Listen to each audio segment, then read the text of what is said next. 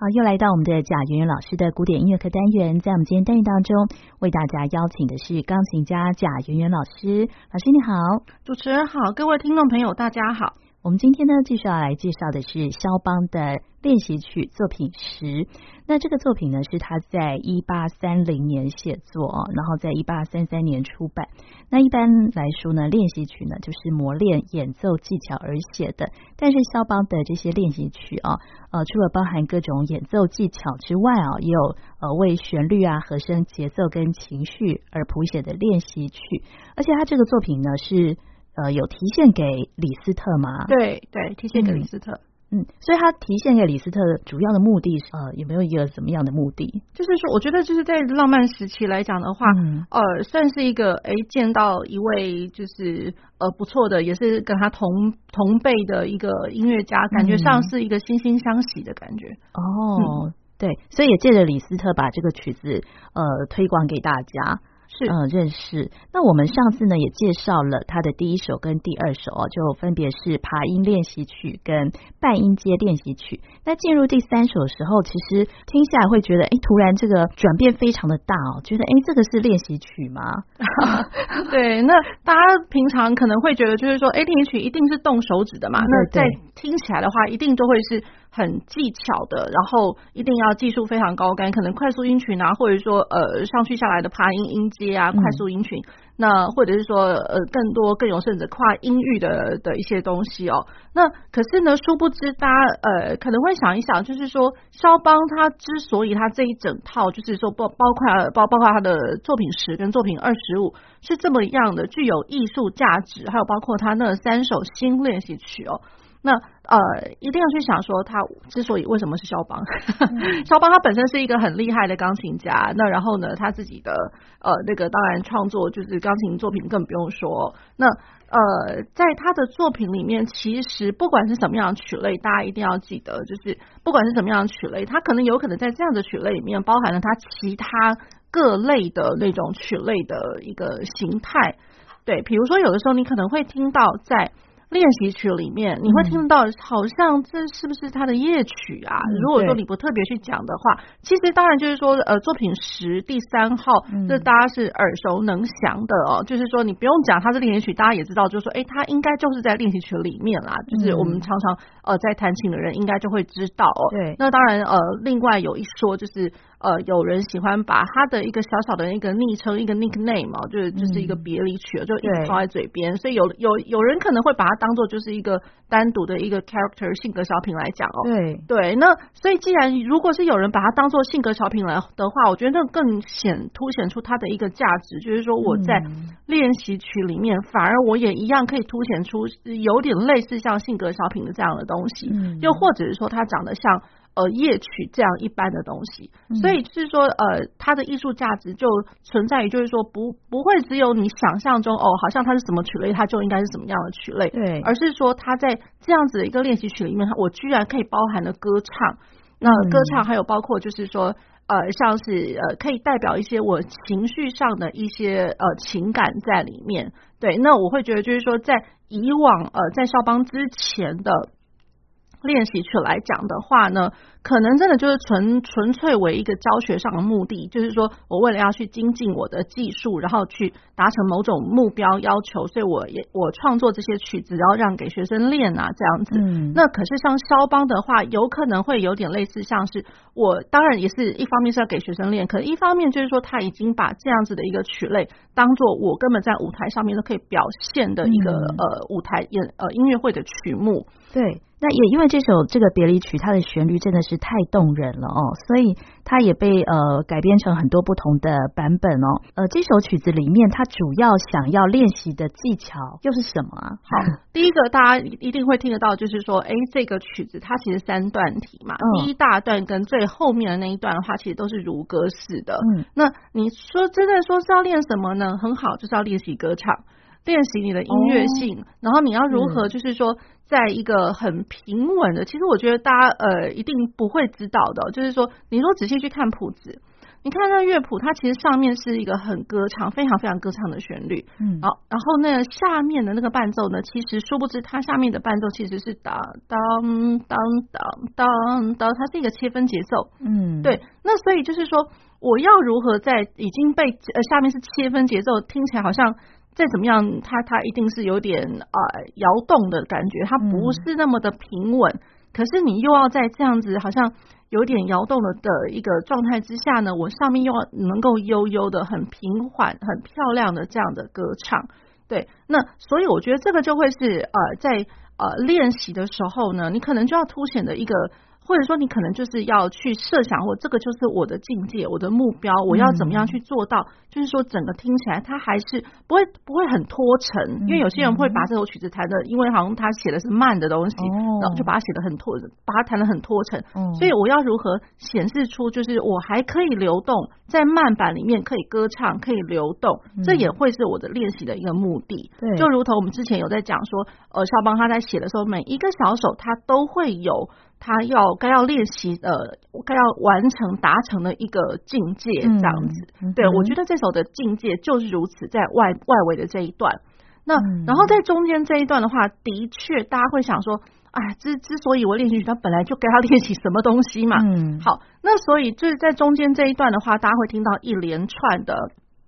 就是说，它当然第一个，我的速度会开始变得比较流动，嗯，然后因为我还会有那个呃双音啊，比如说就是呃那个呃六度音程，滴答滴滴滴答滴答滴答哒哒哒哒哒哒，就是它一开始它是六度双音哦，对，所以六度双音对于某些人来讲的话，其实它已经是某种技术，因为你要很难，对，你要很平均的去弹奏它，那然后再过来，呃，这个歌唱旋律之后会听得到好几次的，就是。你会觉得这天哪，这个是在转调嘛？那种感觉，一连串一句又一句排山倒海而来的那个魔镜模仿的一个一些句子小句子们，那这些模仿小句子们呢，它怎么个构成呢？基本上你会听到很多是第一个是当然是双音，而且是双手都有双音哦，双手都有双音，那这更难，挑战更大。然后再过来呢，可能就是说呃，再过来我的除了双音之外，我基本上的挪动都会是以减和弦。嗯，对，都是减七和弦的来挪动。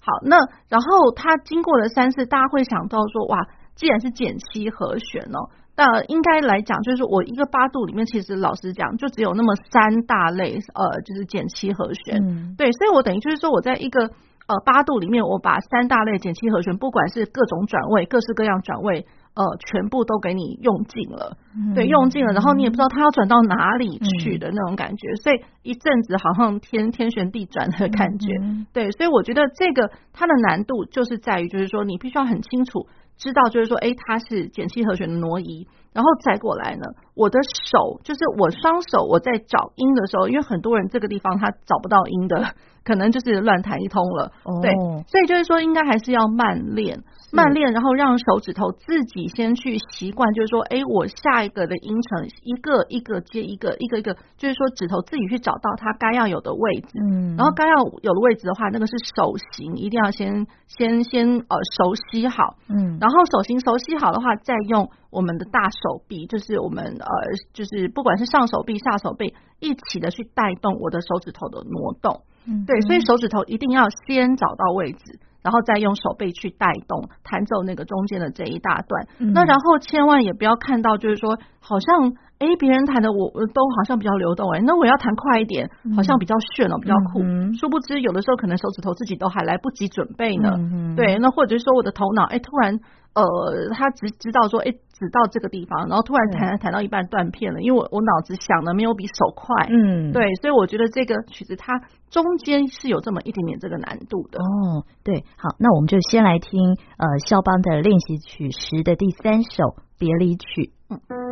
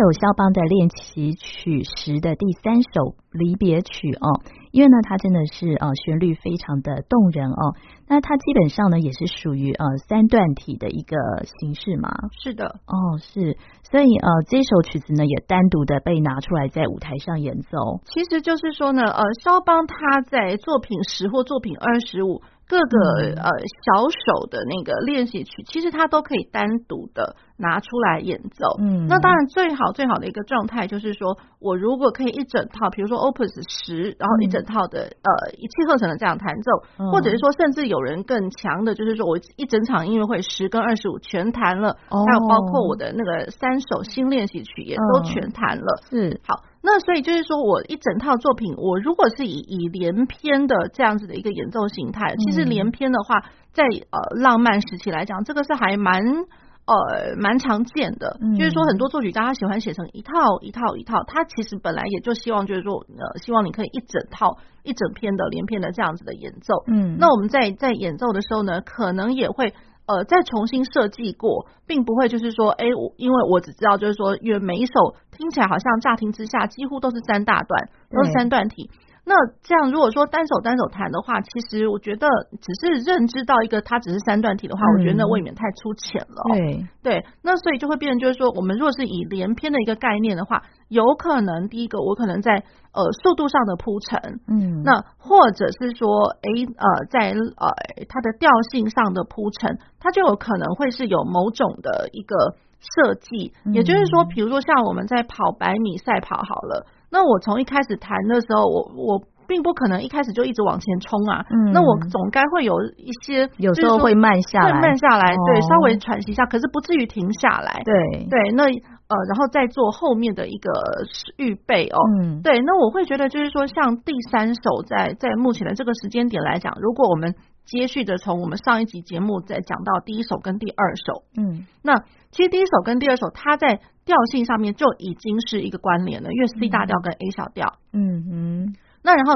呃第三首跟第四首论它的调性上的话，它是 E 大调跟升 C 小调，嗯，所以其实它在调性上关联的话是两两一对一对的。嗯，好，那如果是说以呃我在演奏上来讲，前面两首是快的，嗯，那然后我到第三首的时候稍微做个歇息。那然后呢，我到第四、第五首的话，其实它在速度上铺陈又会是一个又又又会是快的、快的、灵巧的，嗯，对，所以我会觉得呃，然后在第六首的时候，大家就看，哎，很好玩了，就是两个快的，一个慢的，嗯，然后两个快的四五，然后跟六又是慢的，对，所以就是在呃连篇的这样子的演奏的话，我们可能会开始从这样子来设计，对，可能一组一组的这样子的演奏，这样子，对，是。所以接下来第四首啊，第四首呢，它其实也是一个相当要求技巧的一个练习曲。呃，是的，嗯，呃，在第四首来讲的话呢，它呃被要求的，它这个是 Presto。那然后像我在呃，我目前看到的这个版本呢，其实是肖邦他的学生叫米库里。嗯，那米库里他帮那个呃，就是 Schirmer 这个美国 Schirmer 这个版本哦，然后他请米库里来当做一个编者哦。对，那所以当然就是说，并不是说这个呃版本才是权威，其实我觉得很难讲。也就是说呢，目前因为肖邦他的版本流通非常非常的多样，嗯，那比如说有 Paderewski，然后有像这个 Schirmer 版，它其实大家先不要呃先 downgrade 的，就是不要说贬低了这个的价值，因为它其实它是找肖邦的那个学生米库里来编的哦。对，那当然还有那个比如说像钢琴家呃 Courtauld 他也有呃帮忙，就是说当了编者校订。嗯、那其实大家也别忘了，其实像我们大家所熟知的 Debussy。Debussy 他也曾经帮那个 Durand 的版本啊，他也来编编撰了这个法国版的那个呃出版的那个小邦练习曲哦。好，所以各式各样。那呃，目前的这个版本呢，我看到的就是，比如说像呃在分句方面，或者是说。在运音啊，或者说我的力度上的铺陈，其实我觉得也都蛮可以的，值得作为参考的。嗯、那甚至有的时候，有时候会看到一些些，比如说踏板的一些记号。嗯、对，那其实我觉得就是，当然这些踏板记号的不完全，不完全都会是肖邦他当时在写的时候就直接给出来了。嗯、可是我觉得不同的，既有不同的版本，更何况一呃，有一些是学生，呃呃，就是肖邦的学生直属的嫡传弟子。又或者是说，呃，以钢琴家或者说以学者的角度来看待这些呃乐谱的时候呢，他们会把他们自己 idea 就放进去。嗯，那我会觉得说这些通通都可以拿来，它非常非常值得的参考跟比较。对，好，那然后在第四首来讲的话，看到一大堆就是快速音群。嗯，那快速音群的话，大家别忘了，快速音群大家会觉得就是说，哦，对，反正它本来就是技巧。嗯，没有错。那大家会听到，就是好像。转过来又转过去的，然后它的技巧真的是融合了，我觉得就是，哎，稍微一点点融合，像第一首跟第二首，一个就是很有有时候会有很开离的位置，手要张得非常开。嗯、那有的时候呢，马上瞬间的瞬间就会有那比如说八度的爬音，然后再过来马上手就要收起来，变成是呃一直像。呃，小旋风那样转转转，这样子小陀螺那样转转转的那种音型，嗯，好，那所以，但这个当然来讲的话，我呃手要能够在一瞬间能够做到这么多的要求，而且一个音都不会错的，那觉得那真的是蛮厉害的哦。还有包括我的手背也要带动，嗯、那当然这是最基本的一些技巧。那呃，更值得关注的是肖邦，他其实不管在慢的或是快的里面。他很厉害，都可以做到一些对位的方式哦，还有对位哦，对，所以就是说，其实我觉得大家先不要被他这么多音哦给骗到了。嗯，如果说你有办法把它从每一个拍子哦，比如说因为它是四四拍，那四四拍真的是从头到尾就是从来不停的，就是我目前可以看得到的。就是说，呃，一直不停歇的十六分音符，因为这里很很少看到，就是说有哪个小节它不是十六分音符的，是对。那所以把这些四个十六分音符呢，比如说每一拍四个里面的第一个十六分音符挑出来，嗯，然后左手右手全部挑出来。那我就成就了，比如说像我一个小节就会有四个拍点嘛，嗯、那就是呃，我可能会有四个拍点，或者说四个和声，或者说四个旋律的音在那边。嗯，好，我要是把这些东西先这些把它当做是一个中型的一个骨架好了，我先把这些骨架通通就把它串起来。嗯、那串起来弹的时候，其实第一个就可以感觉得出来，哎。原来肖邦在这个里面其实还是有一点旋律性的耶，其实是有的。是那旋律性的话，有的时候可能你会看到两个声部，你会看得到有同向的，也有反向的，也有魔镜的。嗯哼，对，对，我会觉得就是说，你只要是把一些就是小小细碎的音先踢掉，然后你先看它的呃呃全观，它的那个就是骨架上面的那个全全貌哦。那这些全貌就可以告诉你是 everything，也就是说，哎，其实这个曲子你知道了之后，它其实不是那么难练哦。对，因为脑子里面已经有那个骨架在，那骨架，那剩下这些小音符，其实你填进去，它根本就是上下零音而已。嗯，嗯对，所以就是说，这个在练习上面的话，一个蛮大的，而且蛮中肯的一个建议，千万不要看到小音符就吓死，或者说一个音一个音就开始一个一个去 K 哦。嗯，可是如果要知道。它其实是有一些呃习惯性的一个 pattern 在那边形态。对，那我只要把这些形态，把这些模组一个一个，就是把它大方向都抓到的话，其实是蛮蛮容易练上手的。好，那我们就先来听肖邦的练习曲十的第四首。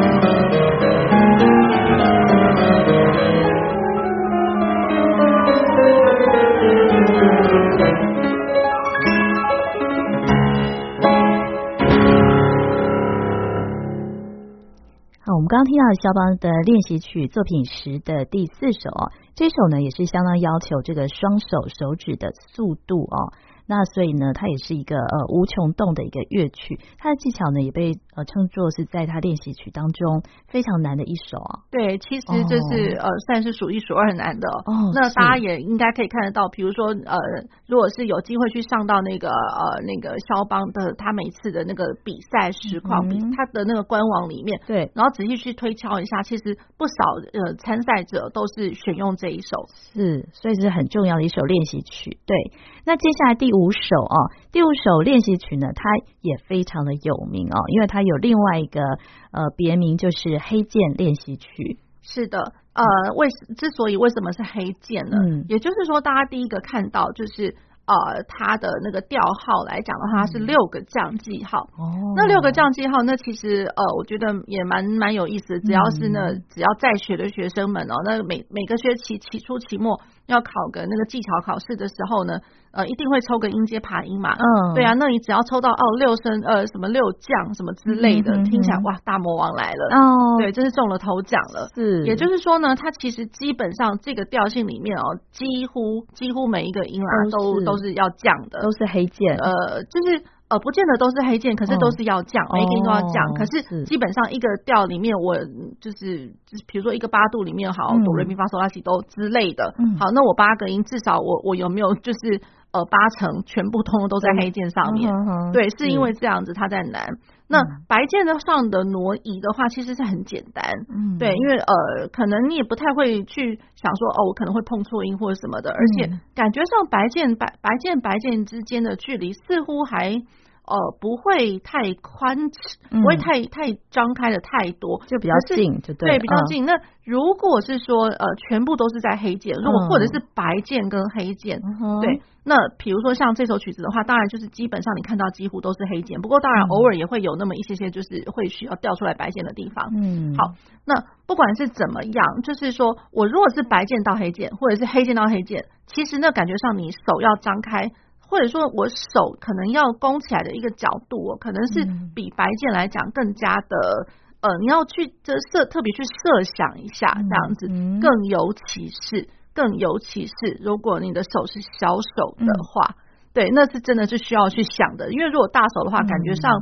似乎呃，管它是白键黑键啊，管它在哪里，它其实应该都还算好弹的。对啊，所以这个大手弹琴真的是比较吃香，比较吃香一点点。哦、就是说手可能手，你只要手掌保持平稳，嗯，对，就应该还蛮蛮可以做得到。而且你的手指头自己可以去找到位置的话，其实是不难的。是对，可是对于小手来讲的话，对于在这个黑键上，那怕就是怕说。有些人呢，他就是想说，因为我手比较小，然后所以手指头可能比较短，我要张开的时候怕，只怕我勾得到大拇指这个地方，然后我小指要勾过去，哎，可能还勾不到呢。嗯，对，有些人可能会这样怕，所以他就怕说我的手，那我就千万，那我就不要弓起来好了。嗯，那不要弓起来的话，其实你整个手掌整个趴在黑键上弹，那其实根本连动都动不了了。哦，对，那只会造就就是说你的手指头整个被硬压下去。嗯，对，那其实是非常可惜的一件事情。对，所以我会觉得，就是说，在的对于小手来讲的话，特别你可能稍微就是手掌的一个角度，还是要调的好一点。那手掌的角度，呃，稍微就是稍微架的高一点点。可是因为你怕努呃勾不到的地方，有可能我要用手背或手肘稍稍微就是说帮忙带一下在小指的那个地方。嗯，就是越往四指五指越往那边去的话，我的手肘就越要带。那可是大拇指的话，就让他自己自由张开就好，手背不要去帮忙他。嗯，对，好，那这个是一点，然后再过来呢，它这个曲子它难就是难在就是说，因为一一连串全部都是黑键，嗯，那黑键的话，那是不是我要一个音一个音去找呢？那我们常常看到好多学生哦，就是在弹这首的时候，也一样一个音一个音去 K，殊不知其实。呃，我觉得我刚刚有在讲一个词叫做 pattern，嗯，就是一一组一组，你一定要去找到它的和声，或者说它的一个音型的一个模组在，嗯，那让那个模组呢，让呃指头自己一直去一直去练，一组一组这样子练，让它练到习惯，然后把它串起来，嗯，对，那把它串起来的话，其实一切都好办事了，是。对，也就是说我的手型呃，在即便即便是在黑键上面，嗯，手型还是要先固定好。对，手指头自己先去找到位置，这样子。那然后他这首曲子其实听起来，它它有它的一个价值在，因为它听起来虽然是好好像很难，可是他好快乐那个感觉哦，非常愉悦，非常快乐。然后有的时候他听起来他的声音呢，就有点像是那种。碎碎玻璃那边锵锵锵那种感觉，哦，黑键跟白键声音那个感觉是不太一样哈。呃，不太一样，不太一样的音色啊，音响上面的话，对。那端看于就是说不同的什么，不同的一些钢琴吧。那它可能有的时候它的调律或者说音音响上音色的调整上面，可是我觉得都会有一些差别在啦。嗯、对。那然后呢，嗯，在这首曲子，我觉得更尤其，因为它是降。降 G 大调，嗯，那我们经常听到的降 G 大调的话，呃，基本上，呃，这样来说好了，如果呃听到，比如说呃，在某些作曲家的话，他可能会认为这样全部的降，其实降 G 大调也等于升 F 大调了，嗯，对，同音译名来讲的话。嗯那像我们如果说听到二十世纪的 Messiaen，然后你听到他他写的这个东西，然后写在这种调性上面的话，哇，那真的就是宗教狂热来着了。哦，对，非常非常的类似，他认为就是说我把我全部全呃把把我全体全部都奉献出来的那种感觉，是有那种狂热在的。嗯嗯好，那所以在肖邦在这个调上面，他写的他反而是一个很灵巧、很机智、很愉悦的一个感觉。嗯，对，对，所以在这首曲子哦，难虽然是难，可是还得要把这些很快乐，就是我觉得可能是乐在其中吧，是要把那个 快乐的感觉也要表现出来。对对，对，好，那我们就先来听肖邦的练习曲作品十的第五首黑键练习曲。是。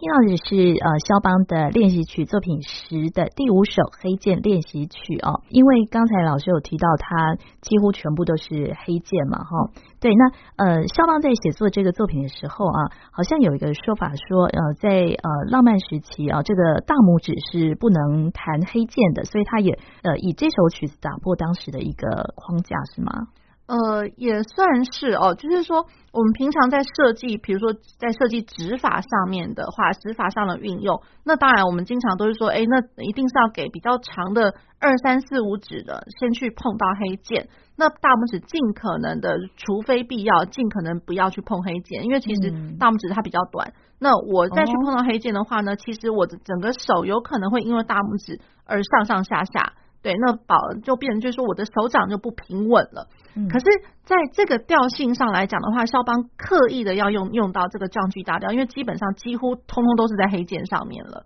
好，嗯、那所以他刻意的这样来做的话呢，表示就是说我大拇指是一定要用得到的。对，那所以大拇指在用到的时候呢，可能就就像我刚刚讲的，也就是说我的大拇指不能完完全全给倒在黑键上面，它可能还是要站起来一点点，让我的整个手手掌站起来会有一点点的一个角度在，一一个高度在啦。嗯哼。好，那这样才比较好弹。然后再过来呢，就是说，呃，我当然我在黑键上面弹八度。或者说弹三和弦的时候，那我大拇指一定要用得到了。嗯，对，那所以就是说，大拇指在用到的时候呢，我是不是可以很轻巧的把它弹奏下去，而不是说很沉重的弹下去？我觉得这个就会是一个学问。对，所以我觉得肖邦设计这个没有错，他真的就是也为了大拇指它的挪动来来设计的，就是呃打破大家的一个迷思，就是说，哎，大拇指呃千万不要在黑键上面或者什么。那可是在这个调上面，呃，其实我们平常在在弹音阶爬音好了，嗯，那。更尤其是降 G 大调的一个手席瑞收西瑞收全部都降的时候，嗯，那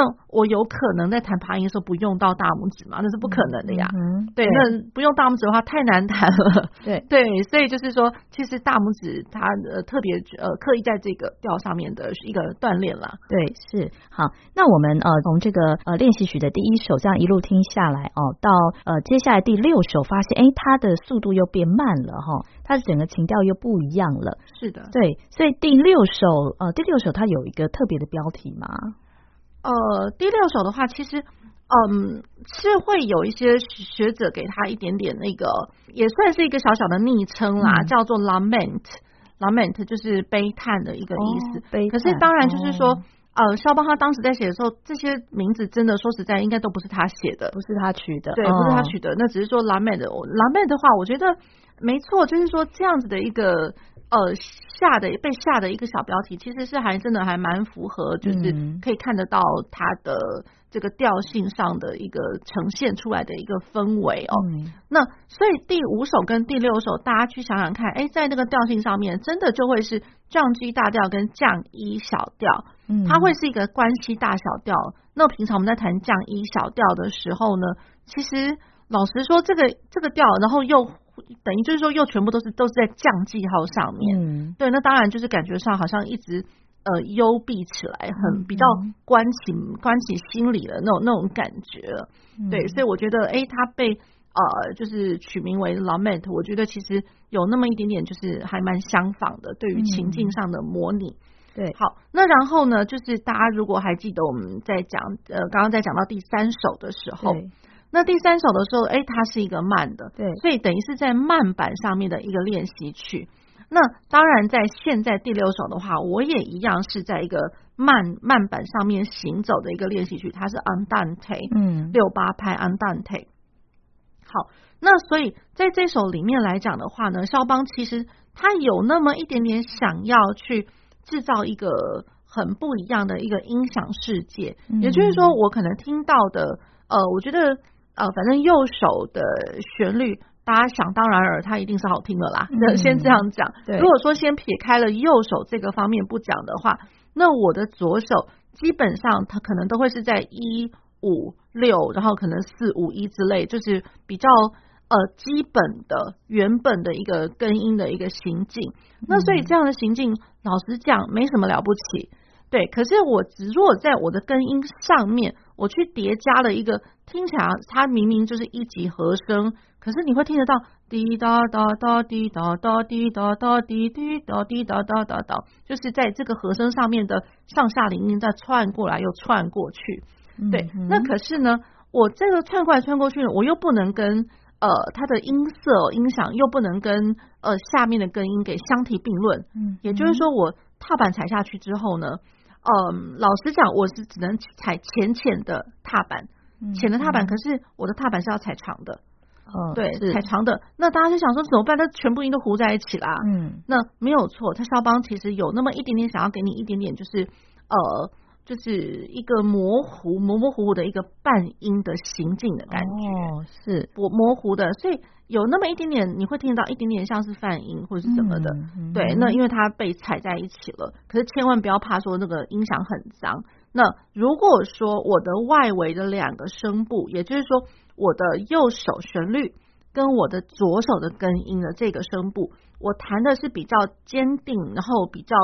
呃，扎实一点点的那个音色来讲的话，其实我在中间声部已经被踩了一点点模模糊糊的那种感觉，其实它是不会那么的鲜明的。对，对，反而造就的是一种就是。我觉得是一个另外一个次元的一个想象 那种感觉，嗯嗯嗯、另外一种空间的境界。嗯，所以这首曲子感觉会不会有点像是夜曲的感觉？这样？对，它其实它是哦，它是对，所以就是在在呃在表现它的时候，的确真的是要以夜曲，嗯，就是一个歌唱性来表现它。嗯，它是一个很宁静的一个氛围，而且基本上。呃，看到比较多时候都会是在 piano 上面，嗯，它除了在中间啦，中间有那么一小段落，就是在呃 forte 就是 B 段的地方，嗯，对，那不过就是不会不会到太久啦，嗯，那它后面还是就是我觉得慢慢慢慢回来，更尤其就是说在最后要结束的地方，嗯，最后要结束的地方呢，